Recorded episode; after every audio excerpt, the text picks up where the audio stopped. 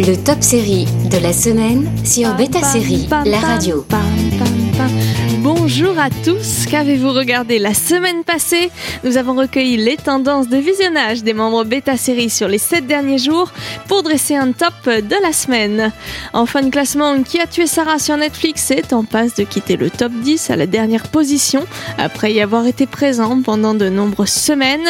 Juste devant, Ragnarok est aussi en perte de vitesse à la 9e place alors que la série de télé-réalité de Netflix Séduction haute tension fait son entrée à la huitième position pour la diffusion de sa deuxième saison. Une autre série Netflix fait aussi son entrée cette semaine à la septième place. C'est Katla, la mystérieuse série islandaise qui connaît un bon bouche à oreille depuis sa sortie le 17 juin dernier. La dernière entrée dans le classement, c'est celle de Mixte, la nouvelle série française d'Amazon Prime Video qui monte en septième position. Enfin, les quatre premiers du top restent inchangés par rapport à la semaine dernière. Star Wars The Bad Batch sur Disney Plus reste quatrième, derrière la série fantasy de Netflix Sweet Tooth, qui est troisième, alors que Lupin et Loki restent encore les premières et deuxièmes places de ce top 10.